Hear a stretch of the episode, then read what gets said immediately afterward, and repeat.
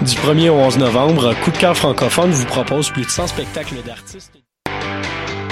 Du 1er au 11 novembre, Coup de cœur francophone vous propose plus de 100 spectacles d'artistes d'ici et d'ailleurs. Place à l'audace et aux découvertes avec Les Hôtesses d'Hilaire, Antoine Corriveau, Qualité Motel, Philippe B. and the Alphabet, Voyage Fantastique, Bernary, Gab Paquet, Fudge, Les Marmottes aplaties, Crabe, Vendredi sur mer, Beat et tellement plus. Pour tout savoir, consultez coupdecoeur.ca, coup de cœur francophone, une invitation de SiriusXM. Dans un monde où la société pestacle n'a jamais été aussi abrutissante, où le binge-watching fait office de passe-temps, où les zombies n'ont même pas la décence de se nourrir de cerveau, une équipe d'historiennes et d'historiens a le courage de lever le nez de leurs archives pour vous divertir sérieusement. Histoire de passer le temps, vendredi 16h sur choc.ca.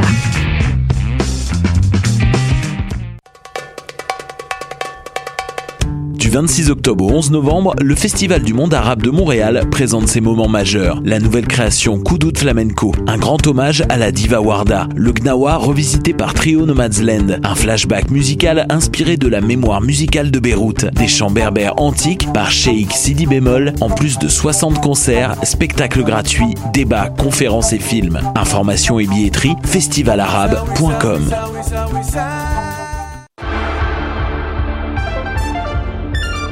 Cinéma, jeux vidéo, télé, bande dessinée, littérature. Chaque semaine, les Amazones se réunissent pour discuter geekness avec un regard féministe et un panel pas comme les autres.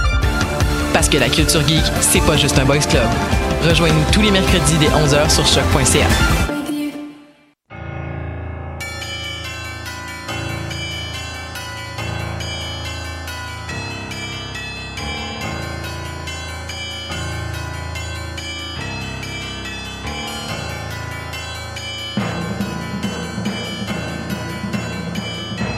Bonsoir, vous êtes bien sur choc.ca. C'est Mission Encre Noire qui commence. Tome 24, chapitre 295.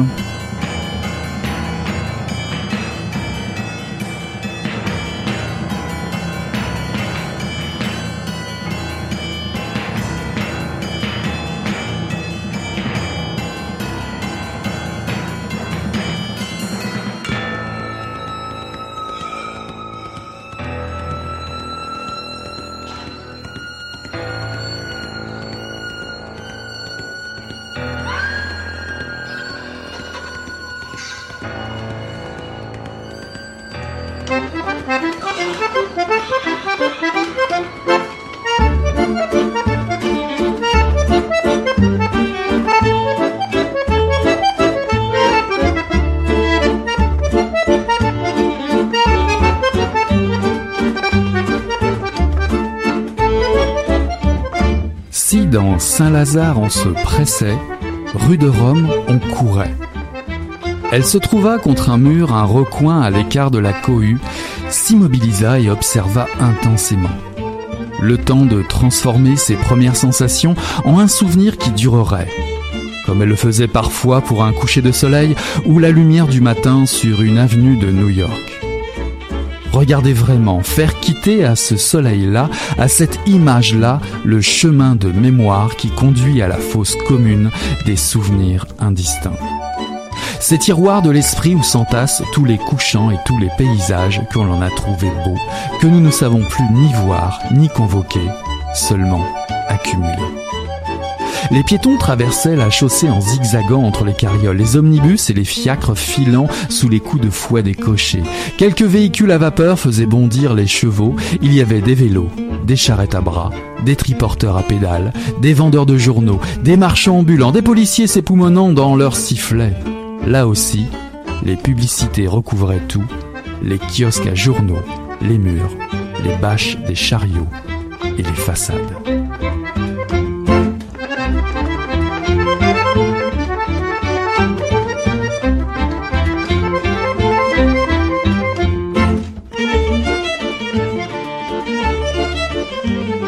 Ceci est un extrait de La toile du monde de Antonin Varenne, paru en 2018 aux éditions Albin Michel.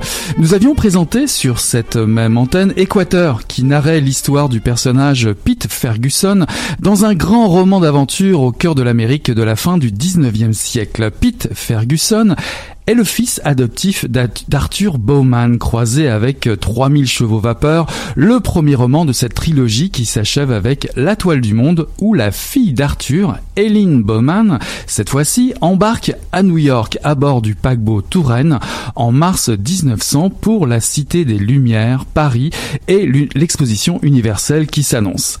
La jeune femme de 35 ans est envoyée spéciale outre-Atlantique pour le quotidien américain New York Tribune. Elle va rencontrer Marguerite Durand, la directrice du journal La Frondre, bastion féministe au 14 rue Saint-Georges entre la gare Saint-Lazare et le boulevard Haussmann. Elle, qui porte des pantalons, fait sensation aux grandes dames du préfet Lépine qui d'habitude sévit sur ce genre de choses. Son premier papier, elle le fera sous le pseudo d'Alexandra Desmond et pour cause. Elle tire le portrait de la ville de Paris comme la putain des despotes qui a accueilli dans son lit plus de rois et d'empereurs que d'élus du peuple, une femme libre ou une catin qui ne serait plus à conquérir mais à vendre. Paris en temps de paix pour encore un temps, se couvre de ferraille et se baigne de lumière pour son exposition universelle. Élevée comme un homme dans un ranch du Nevada, célibataire et adepte de l'amour sous toutes ses formes, elle va prendre le pouls de la capitale la nuit, dans les bras du peintre américain Julius Leblanc Stewart, dont les nus émoustillent les bourgeois bien pensants de l'époque, à l'image de son collègue et compatriote Royal Cortizoz, chargé de couvrir l'expo avec elle, lui qui préfère officiellement l'art patriotique et républicain au nu suggestif et qualifié d'obscène. Stewart et Bowman s'en donnent à cœur joie pour défrayer la chronique du bon goût, jusqu'à la rencontre fatale du français Jacques Huet, ingénieur pour la construction du métropolitain, et de son épouse Agnès. La vie d'Eline prendra un autre détour, plus tragique encore lorsqu'elle retrouvera son demi-frère Joseph qui participe au spectacle Pony Bill's Historic Wild West Show équivalent du cirque Buffalo Bill. N'attendons pas plus longtemps, j'entends une machine à écrire modèle 2 Smith première crépité. Antoine Varenne est notre invité ce soir à Mission Crenoir. Bonsoir Antonin. Bonsoir à vous. Alors êtes-vous du style à collectionner ces vieilles machines à écrire devenues objets de collection?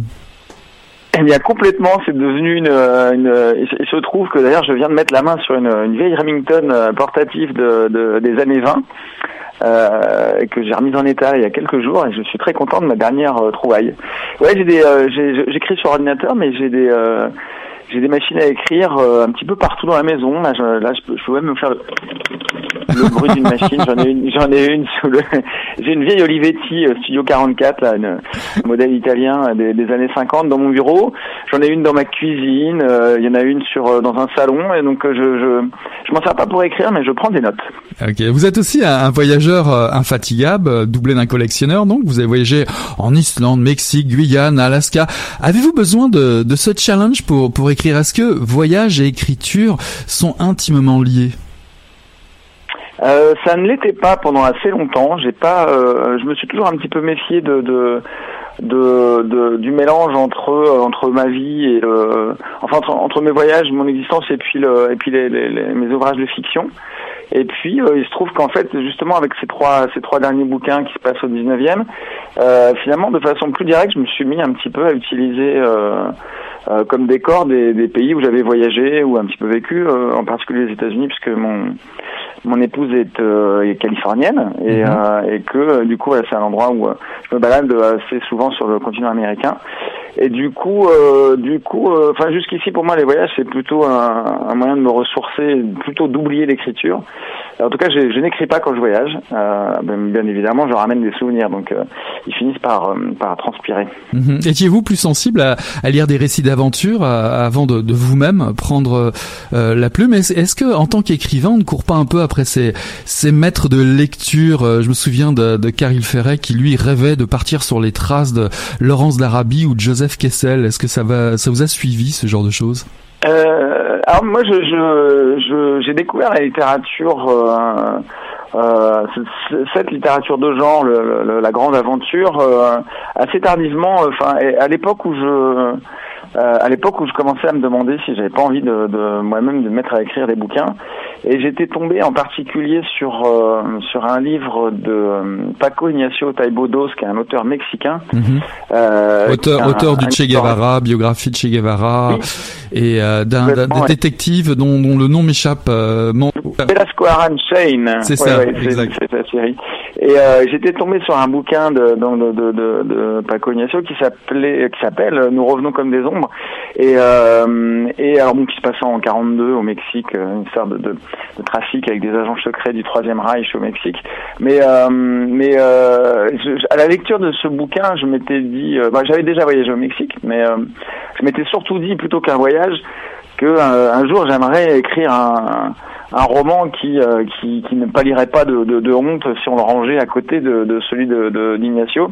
Euh, un, un, grand roman d'aventure et je pense que j'ai commencé à m'approcher de ce de, ce but avec avec 3000 chevaux vapeur qui a été le, livre initiateur de ce cycle de romans qui se passe au, au 19e et qui se conclut avec la, avec la toile du monde. Alors effectivement, vous avez publié Fakir en 2009 qui a reçu le, Grand Prix sans d'encre, le prix du Quai du Polar ainsi que le prix euh, Michel Lebrun et comme je le disais en intro comme vous venez de le préciser, 3000 chevaux vapeur, Équateur et la toile du monde font partie d'une trilogie mais était-ce prévu dès le départ que ce soit une trilogie? Non, non, non, et ça a été, euh, je, euh, je, je, fais rarement de, des, j'aurais été incapable de faire euh, à l'avance un plan, un plan sur trois ou quatre ans. Mais non, il se trouve qu'à la fin de, de 3000 chevaux vapeur, j'ai eu euh, alors que je me méfie beaucoup des, des suites et que je, je, je, renacle à utiliser des personnages récurrents. Ou, euh, pourtant, à la fin de ce bouquin, j'étais, euh, il y avait eu un, un, défrichement de nouvelles, de, nouveaux thèmes, de euh, des, des, choses que j'avais pas le sentiment d'avoir terminé d'explorer. Et du coup, j'ai eu envie de continuer. Donc, j'ai écrit Équateur ensuite. Euh, avec le sur le principe de euh, plutôt que de prolonger avec euh, des personnages identiques, de de, de, de, de prélever dans dans dans 3000 chevaux un petit personnage qui était tout à fait secondaire, voire même symbolique, et d'en faire le donc ce Pete Ferguson et d'en faire le personnage principal de d'Équateur. Et à la fin d'Équateur, de la même façon. J'avais dans l'idée de trouver un sujet qui me qui me permette d'articuler une euh, la transition entre le 19e et le 20e siècle pour euh, pour pour écrire un roman qui soit une évocation euh, encore plus directe de, notre modernité. Et du coup, et du coup, je me suis mis à la recherche d'un sujet historique ou économique. Au début, je, je, je m'étais intéressé au pétrole comme pouvant être le, le, sujet d'un roman comme ça annonçant la modernité du XXe. Et puis euh, j'étais tombé sur euh, sur des articles sur un article sur la construction du métro euh, parisien. Mhm. Et, et j'ai découvert qu'il avait été inauguré pendant l'exposition de, de 1900. Et d'un seul coup, bah, c'est l'exposition qui, qui, qui, qui m'est apparu comme le sujet parfait pour pour, pour illustrer mon propos. Et ensuite, l'idée à nouveau de, de, de piocher dans, dans les, les, bouquins précédents un personnage qui euh, qui, qui, euh, qui, allait porter l'histoire. Et, je, et puis je me suis souvenu de la fille de euh, née en 1865 au bord du lac Tao, dans le Nevada. Elle, ça lui faisait 35 ans en 1900, une mère française, une mère française engagée, politique, euh, elle-même journaliste. Et donc du coup voilà, elle est devenue et du coup ça a fait une trilogie mais par je sais pas par conséquence par mais pas du tout pas, pas par programmation. Et du coup les bouquins ont, ont des personnalités euh, très particulières et uniques les uns par rapport aux autres et ils sont c'est pas des suites donc ils se ils se lisent euh, même à l'envers je pense qu'il serait assez rigolo de les lire euh, en partant du dernier vers le premier je suis sûr que ça marcherait très bien. Et, euh, et du coup du coup ils sont ils sont c'est des trois bouquins qui ont des liens de parenté alors vous choisissez Eline comme personnage principal. Une femme féministe, bisexuelle, américaine de surcroît, qui ose porter des pantalons en 1900 à Paris et qui se précipite séance tenante au siège du journal La Fronde, La Fronde qui était le premier quotidien féministe au monde et qui a eu une vie assez brève de 1897 à 1905 euh, si, si j'ai mes, mes notes sont correctes. Et Eline est surtout ah un personnage très moderne serait-ce l'ancêtre des Femmes Euh, oui, c'en est une. Elle est euh, et après c'est toujours il y, a, toujours le danger de, créer des personnages de fiction qui seraient finalement un peu des projections ou des archétypes de notre temps et qui seraient anachroniques en 1900. Mais avant de déjà c'est un personnage de fiction donc de toute façon j'ai tous les droits.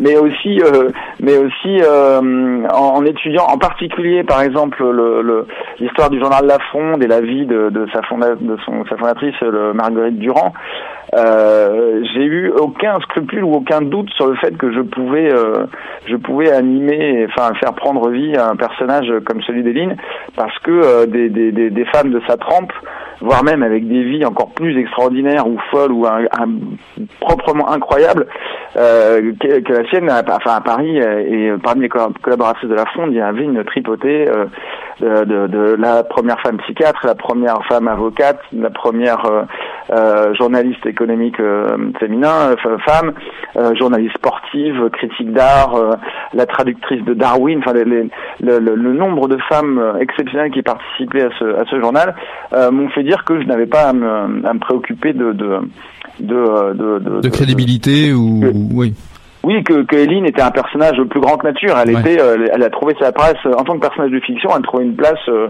complètement justifiée parmi toutes ces femmes, les femmes de cette époque. Alors, on sent que vous portez un regard appuyé sur cette période de, de l'histoire. L'art se fait contestataire. vous le précisiez tout de suite, le droit des, de, de, vote pour les femmes, même s'il est encore loin. En 44, euh, les Vésuviennes, les femmes parisiennes qui étaient montées armées aux, barricades lors de la Révolution 1848, revendiquent de toute façon déjà le, le droit au pantalon et, l'accès aux emplois euh, publics. Et en, Angleterre, les suffragettes britanniques revendiquent, elles, le droit, le droit de vote. Elles l'obtiendront euh, en 1918. Avez-vous été inspiré par cet état d'esprit, un état d'esprit qui pourrait être, euh, disons, inédit à cette époque, mais en Europe? Oui, oui, oui, c'était, oui, oui, complètement. Ça a été le, le, le, cadre de mes recherches. Et puis, enfin, il y a, y a, ce, y a ce double, il y, a deux, deux types de causes ou deux, deux, types de questions que Eileen, le personnage d'Eileen vient poser à Paris. C'est celui euh, de sa place de, de, de, femme dans cette société, qu'elle soit la société américaine, euh, new-yorkaise dans laquelle elle évolue, ou euh, la société parisienne de, de, 1900, et aussi le, plus généralement le, le euh, la place de la place de l'humain dans le dans dans dans, l'avenir merveilleux que l'exposition de 1900 annonce et qui est un avenir euh, complètement tourné euh, peut-être naïvement mais en tout cas à l'époque avec beaucoup d'enthousiasme et de rêve vers le vers voilà un vingtième siècle de progrès de technologie. C'est l'exposition des des grandes découvertes et et, euh, euh, avec euh, avec Saint-Simon on annonce que l'ingénieur sera l'homme du futur et, et que la paix et la prospérité sur terre régneront seront seront produites par les bienfaits de l'industrie et du commerce. Et du coup du coup elle, elle, arrive aussi avec non seulement des questions sur bon bah quelle place sera accordée aux femmes dans, dans cet avenir radieux et, et plus généralement à l'humain et à et à ceux qui, euh, qui, euh, qui se méfient peut-être un petit peu de, de, de la marche en avant un peu violente euh, du progrès. Alors décrire comme ça l'expo universelle de 1900 peut paraître une entreprise euh, incroyable pour euh, pour un novice, quelqu'un qui, qui n'écrit pas. Alors comment avez-vous choisi de, de transcrire l'énergie de ce moment? On, se rend on se rend plus très bien compte aujourd'hui peut-être du formidable impact euh, qu'a pu avoir cette exposition universelle en 1900. On a eu ici l'expo universelle à Montréal en, en 67, mais à, à, cette époque en art, vous le précisez dans, dans votre livre, on est d'abord au cœur du symbolisme de de l'art nouveau du futurisme, l'expressionnisme et le cubisme s'annoncent. Euh, puis c'est le, le l'an 1 de la Tour Eiffel, euh, les frères Lumière arrivent. comment avez-vous choisi de comment avez-vous choisi d'aborder justement euh, ce théâtre de l'expo universelle dans votre livre? Ah ben c'était la c'était la gageure du bouquin parce que euh, en étant parti de, de, de, au départ sur l'idée de bosser sur le métro, ça aurait été si le, le, ça avait été le chantier du métro, j'avais pas tellement à me soucier de, de de l'ampleur du décor. Enfin, mais euh, mais le, le, à partir du moment où le sujet, enfin le décor de, de l'histoire devenait euh, l'exposition universelle, euh, tout le but était pas de, de, de, pas me faire dévorer par par ce par cette scène par et et, et de et d'en faire un, une sorte de catalogue qui soit qui soit pas une succession banale de, de, de copier-coller Wikipédia et et et de donner quand même l'impression enfin de rendre une impression qui soit à la hauteur de l'événement. Effectivement il y a eu 50 millions de visiteurs à l'exposition de 1900, alors que euh, la France comptait 40 millions d'habitants, donc ça dit l'ampleur de, de l'événement. Mais et du coup, euh, après, c'est vraiment une histoire de. Il y avait, il y, avait, il y a aussi le, le, le fait de, de passer par, par euh, plusieurs types de narration, c'est-à-dire d'avoir dans, dans le fil de la narration du roman des descriptions de lieux que visite euh, Eline. Et puis euh, le fait de, de, lui, de, lui, faire raconter, comme vous le disiez en introduction, le, de lui faire raconter la ville par le biais de ses chroniques, euh, dans, lequel, dans lesquelles elle donne la parole à Paris. Euh, et du coup, euh, ça permettait aussi de varier les, les, les, façons de décrire les choses pour éviter, euh, pour éviter le, le, une accumulation indigeste de juste de faits, de, de chiffres ou de détails. Mhm. Il y a quelque chose qui m'a fasciné aussi dans, dans le choix de, de, ce personnage central de, cette, américaine. Est-ce qu'à votre avis, dès 1900, les mythes de l'aventure basculent déjà vers le, nouveau continent, vers, l'Amérique? Euh, ben c'est le, c'est assez étonnant parce que c'est un des, euh, c'est un des, c'est aussi un des, des, des, des, thèmes que je me suis amusé à, à faire à faire euh, exister dans, dans le bouquin, c'est le c'est cette confrontation entre euh, le nouveau monde et l'ancien. Euh, Eline, elle faisant un voyage à l'envers à celui de, de, de, ses parents, qui étaient des des, des, migrants, des, des émigrants européens partis s'installer aux États-Unis. Elle fait le voyage dans l'autre sens. Et effectivement, on est à un moment où Paris, accueillant cette exposition, se rêve comme euh, Paris est encore la capitale euh, la, capitale du monde euh, et euh, donc elle se rêve comme étant le, le le, le, phare qui va éclairer le futur et, et le monde et, et, les Américains sont en train de veulent leur part du gâteau. Je pense que c'est le moment où c'était tout le but de, de la démonstration de enfin, la, la, la euh, tous les Américains envoyés euh, à l'exposition universelle, que ce soit des ingénieurs ou des artistes, euh, en nombre important, devaient prouver au reste de la planète et à tous les visiteurs que que les États-Unis étaient voilà un, pays à part entière et pas juste un bah encore un, territoire sauvage avec des ruées vers l'or et voilà que c'était un, un, authentique pays qui avait sa culture, son art, sa politique, ses ingénieurs, ses inventions ses voitures, ses phonographes. Et donc du coup, il y a une, rivalité euh, évidente et, euh, et, quelque chose qui se joue de l'ordre d'un moment historique entre une bascule euh, entre l'ancien et le nouveau monde. Alors sans, révéler de, punch, bien entendu, on sent que vous avez travaillé beaucoup chacun de vos personnages et que chaque personnage porte en lui à sa manière une expression de l'époque charnière. Euh, je, je, je m'explique, Jacques Huet, par exemple, porte le, le, le progrès technologique, euh, puisque c'est l'ingénieur euh, pour le métropolitain. Agnès, sa femme, est déjà tiraillée entre son rôle de femme au foyer, puis l'esprit de la grande liberté, de la grande aventure qu'elle découvre auprès d'Éline. Joseph, le demi-frère métis, exprime la douleur des peuples anéantis par le colonialisme. Stewart, l'artiste peintre qui cherche à exprimer d'autres formes derrière euh, sujets. Euh, on sait aussi, on devine euh, dans, ce que vous nous dites que l'origine du monde de Courbet circule en catimini. Euh, finalement, même le métier des lignes, finalement, journaliste pour une femme à cette époque-là, ça, ça révèle ça révèle tout un, un état d'esprit de l'époque.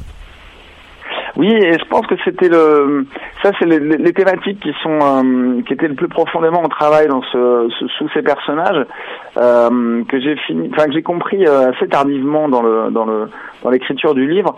Euh, c'est, ils sont, ils sont effectivement tous à leur manière porteurs de, de de, d'idéaux ou de, d'affrontements d'idéaux de, de, de, leur temps. Euh, mais en fait, ils, et au fond, ce qui le, le, le, dans leurs actions, ça se, ça se transcrit en, en, une quête de liberté. Je pense que c'est dans la, la, quête de liberté de chacun de ces personnages que, euh, que sont mis en opposition bah, ce, qui les, euh, ce les retient, euh, un passé ou un avenir, une famille, un pays d'origine, une culture, une, une religion, un sexe, leur genre, comme dans le cas de, de ou d'Agnès. Et du coup, en fait, toutes ces toutes ces toutes ces, ces, tensions de, de l'époque qui les traversent euh, se, se réalisent dans leur euh, dans leur destin de personnage ou euh, sous la forme d'une d'une conquête d'une quête de la liberté. Et et Eline elle est Eline que je pensais être un, personnage complètement libre en la faisant agir j'ai découvert finalement à mesure que le, le, le bouquin avançait qu'elle était si elle a une, elle est plus avancée sur le chemin de la conquête de la liberté.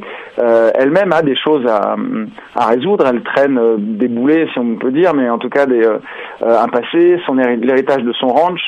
Euh, conquis à, la, à, des terres indiennes, qui font d'elle une femme riche, mais finalement aussi un peu coupable, et qui, qui cherche Joseph, son demi-frère, dans l'espoir de, de pouvoir lui, lui, donner ce ranch, peut-être au fond de se débarrasser de cet héritage.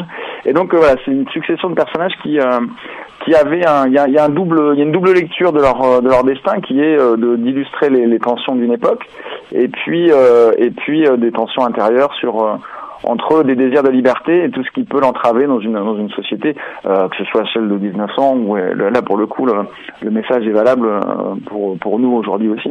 Alors Eline prend un pseudonyme comme je le disais en introduction, car ses propos sur Paris sont sont plutôt crus, on va dire ça comme ça. On sent que vous attachez une certaine importance à cette parole frondeuse. Alors est-ce que c'est Paris qui veut ça?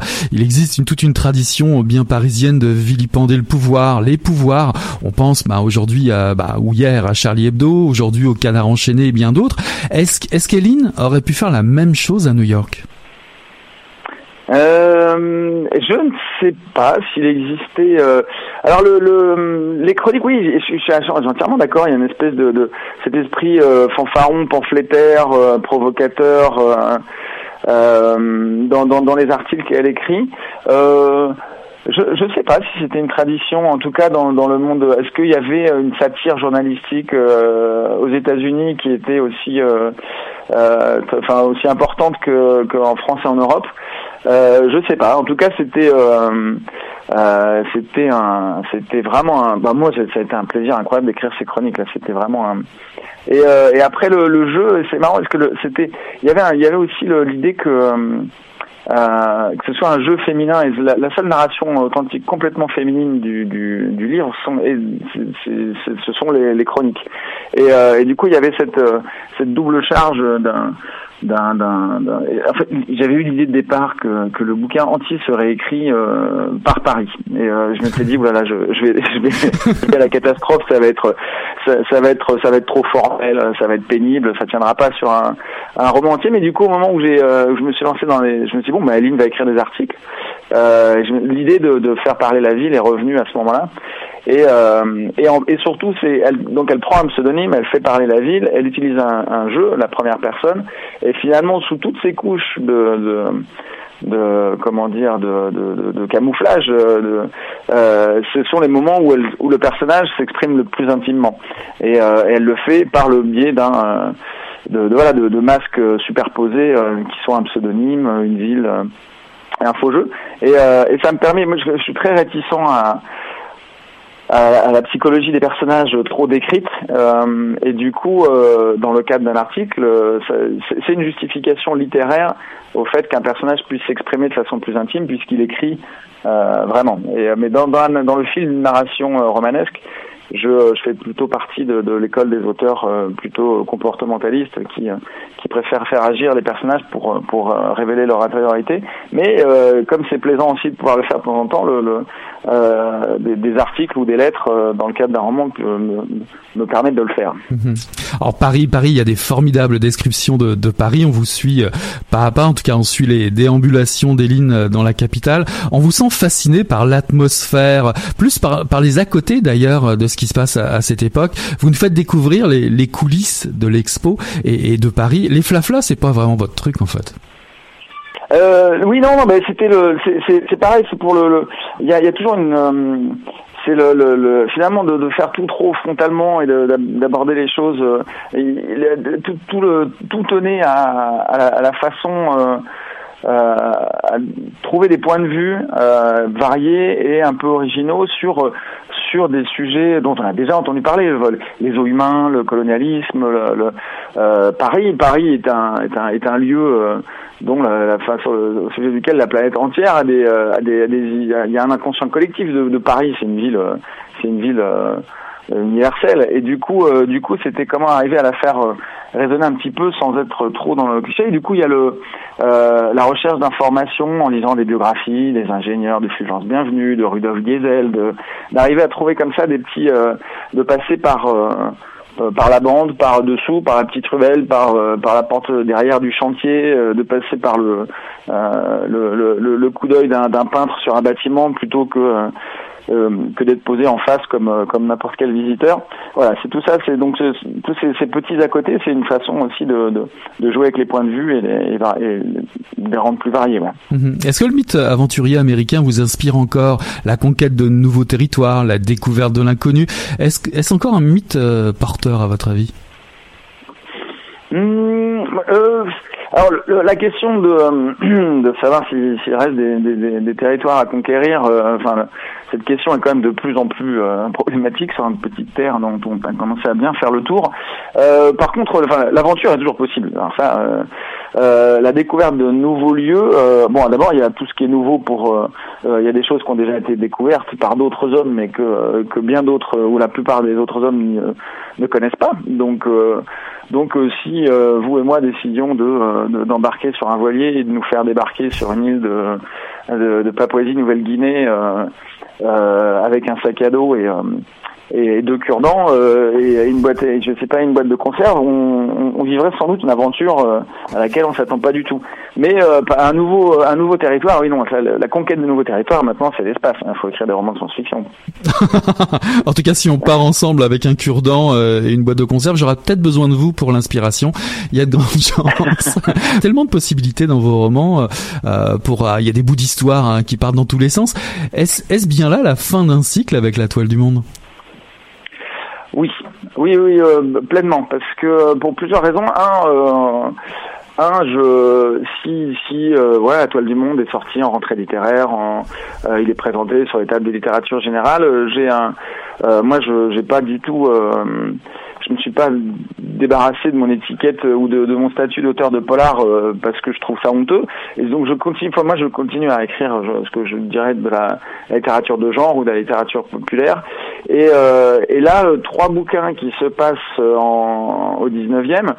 Euh, j'ai accumulé une charge et un besoin de revenir au 21e siècle pour pour parler de tout ce qui ça fait du coup ça fait cinq ans que que je suis immergé dans ces univers euh, passés. Et j'ai très très très envie, voire besoin même là de, d'écrire un bouquin sur euh, sur le 21e le 21e siècle euh, là maintenant. Et puis il y a tellement de sujets depuis ces dernières années qui qui m'ont qui à la gorge et dont sur lesquels j'aimerais m'exprimer que voilà je, je peut-être que je réécrirai des bouquins historiques d'aventures euh, sur d'autres continents à d'autres époques. J'en sais rien. Si l'envie me prend, je, je ne m'interdis absolument rien. Mais euh, mais là là, j'ai besoin de, de, revenir au XXIe siècle. On attend avec impatience euh, votre retour vers le XXIe siècle. En attendant, les auditrices et auditeurs auront le plaisir de vous lire La toile du monde de Antonin Varenne, paru en 2018 aux éditions Albin Michel. Merci infiniment, Antonin, d'avoir été notre invité.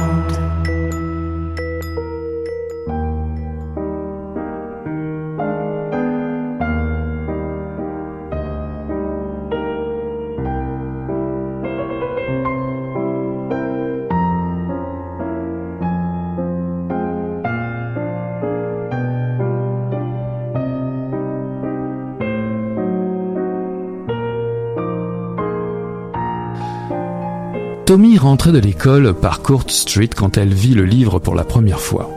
Cela faisait plus d'un an qu'il vivait à Brooklyn, où il louait une maison haute et étroite en pierre calcaire, et Tommy avait trouvé ce que papa appelait son groove quotidien. Elle aimait s'arrêter à la boulangerie italienne à mi-chemin et acheter un paquet de pignoli, la librairie, à une rue de la maison, était un autre de ses arrêts préférés, même si ça voulait dire qu'elle devait s'interrompre de manger les petits gâteaux aux pignons, ce qui était affreusement difficile quand les effluves de la boulangerie lui chatouillaient encore les narines, surtout si les pignoli venaient d'être cuits et que la chaleur s'était répandue à travers le sac en papier paraffiné dans sa main. Elle était en train d'engloutir les gâteaux, ses doigts tout gras, lorsqu'elle s'arrêta devant la vitrine de la librairie, une halte forcée due à ce qui était exposé. Le même livre encore et encore, empilé, aligné, déployé. Le petit garçon sur la couverture, le visage tourné vers l'éventuel lecteur, le regardant droit dans les yeux, n'était autre que Danny. Il avait son sourire le plus expiègle, celui qui incitait Tommy à se demander avec crainte, quand elle le gardait, quelle bêtise il venait encore de faire et si cela lui retomberait dessus. Il portait une salopette en jean, un t-shirt blanc et ses pieds nus étaient sales. Il tenait une poignée de pinceaux, le bouquet d'un artiste.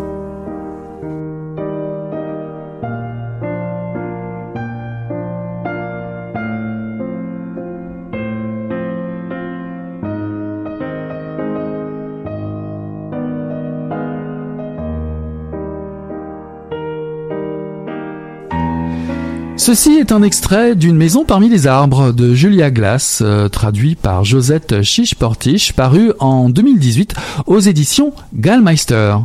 Thomasina Doller hante depuis 12 jours les pièces de la maison de Mortillier, l'auteur à succès de livres pour enfants qui vient de succomber à un banal accident domestique. Cette maison du Connecticut lui appartient désormais, scandaleusement selon elle, dans ses moindres recoins. Chaque objet, chaque endroit se révèle chargé en souvenirs partagés. Elle a été son assistante, sa confidente et le témoin intime de son histoire depuis depuis tellement longtemps. Tommy hérite également de la gestion de son patrimoine artistique. Depuis son premier album, Séisme des couleurs, qui a remporté le Caldecott Medal, un prix prestigieux dans le milieu de la littérature jeunesse, ainsi que les illustrations pour d'autres ou jusqu'à la fameuse trilogie pour adolescents au milieu des années 90, Les Inséparables, qui se vendit à 2 millions d'exemplaires. Une apogée bientôt contestée par l'arrivée de Tony Truante dans le monde de l'édition de la série Harry Potter.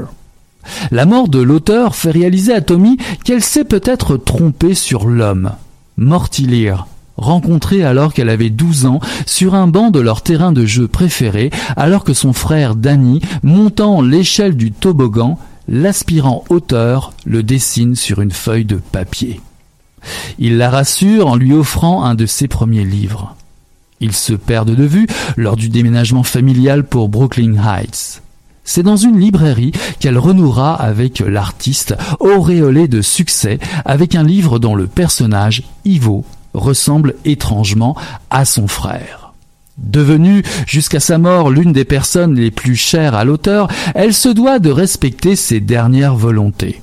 Elle va recevoir Nicholas Green, un acteur britannique primé aux Oscars. La vedette montante d'Hollywood s'apprête à incarner Mortillier au cinéma. Nick entretient un échange de courriels intime avec l'auteur jusqu'à son accident fatal. Tommy se doit de compléter les espaces vides laissés par Morty et invite Nick à demeurer un temps dans la maison du Connecticut.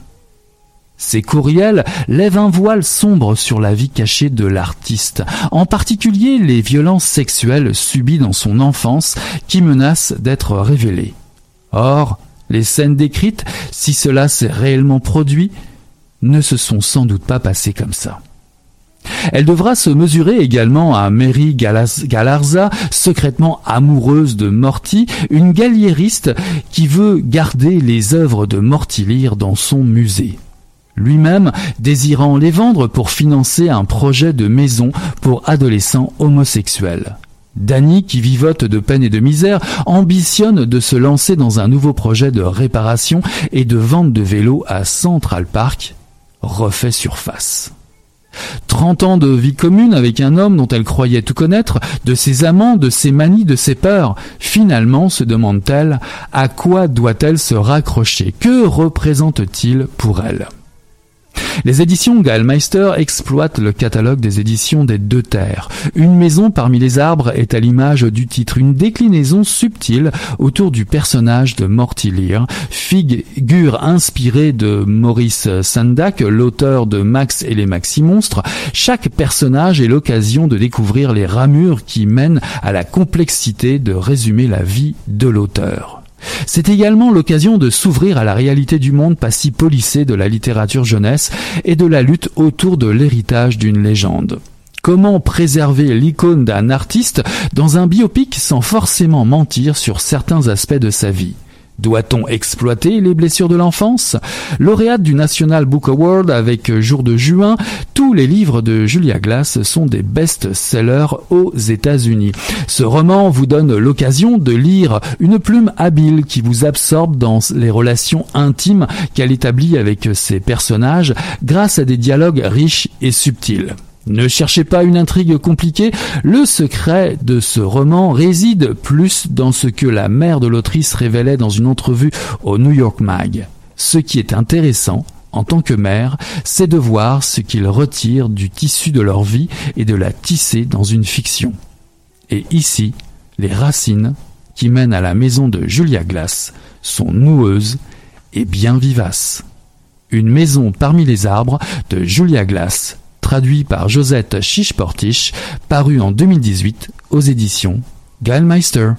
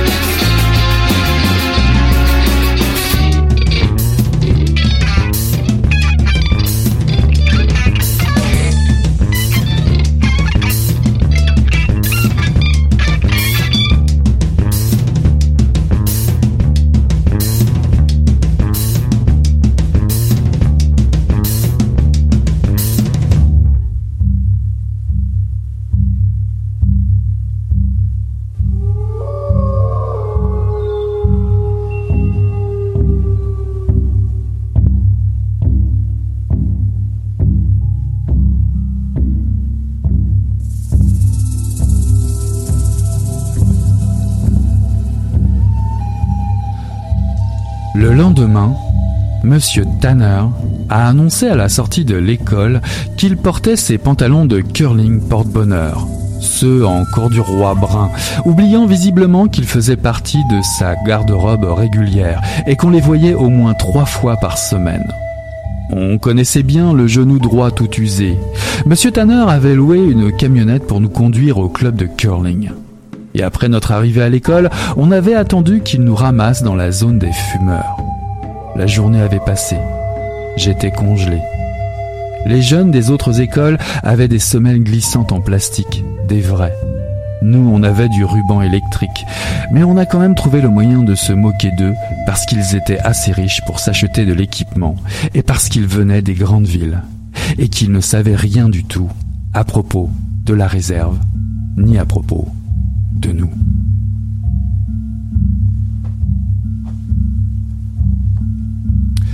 Ceci est un extrait de Cartographie de l'amour décolonial de Léane Betassa Mosake Simpson, traduit de Natacha Canapé-Fontaine et d'Ariane Desrochers, paru en 2018 aux éditions Mémoire d'Encrier. Ce livre parle d'amour, au sens de la citation de Junio Diaz, paru dans le Boston Globe, qui est un écrivain américain originaire de République dominicaine, qui s'interroge sur le déracinement dans l'immigration. Je cite est-ce possible d'aimer cette partie de nous-mêmes qui a été brisée par le pouvoir colonial quand on la retrouve chez quelqu'un d'autre? Et ce quelqu'un d'autre se retrouve ici, dans une collection d'une trentaine de récits qui, comme une pelote de laine, laisse défiler la parole librement, en particulier celle de la propre nation de l'autrice, la nation Nishnabeg, une nation de la région des Grands Lacs. Les traductrices le soulignent elles-mêmes, la cartographie du titre n'est pas une sorte de recensement de situation visant à constater la domination coloniale et l'invasion du territoire traditionnel seulement.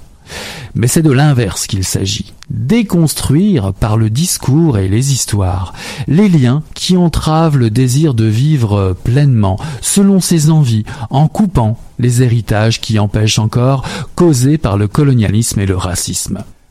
Léane Betassa Mosake Simpson se trouve un alter ego, nous raconte, devient omnisciente, se laisse porter par le récit de ses expériences, de ses silences en canoë remontant la rivière, par les espoirs déçus des amours sans éclat, ceux qui transportent plus loin aussi, vers les cieux magiques, les croyances et les mythes, où les amants se reconnaissent instantanément.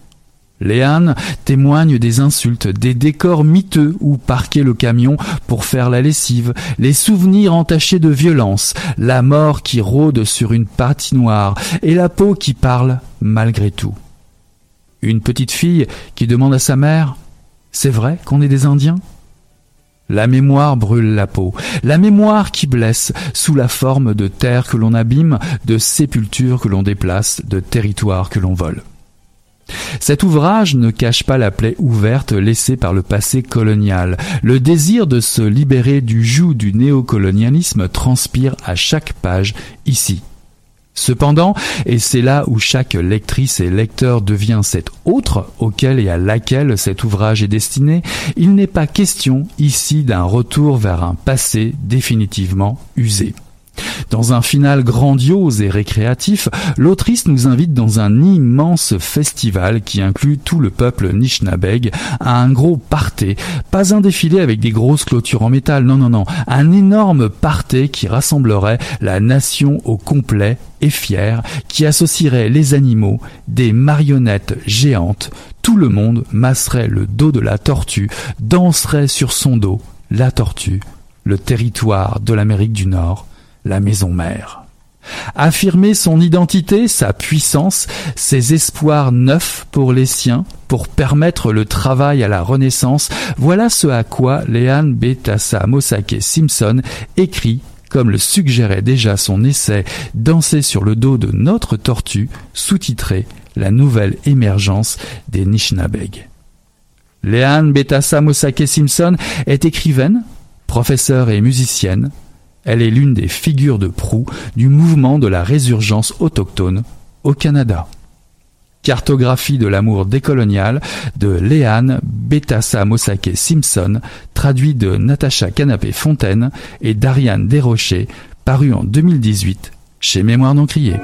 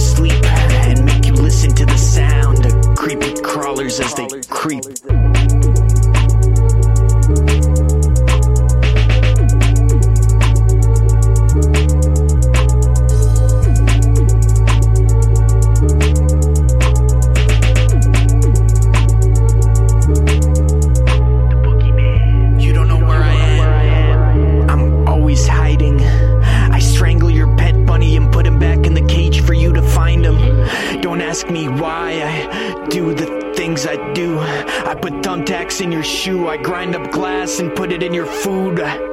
Fill your house with spiders, bats, and other creatures. I put the rats in the ceiling, I put the cat in the freezer. The boogeyman lives inside the hearts of the wicked. He can smell blood like a shark in the distance. He's always, always, always. What's that noise? it's me, the boogeyman, the one you can't avoid, scraping at your bedroom window with my rusty hook. I'm right behind the curtain, but you're too afraid to look. Shook.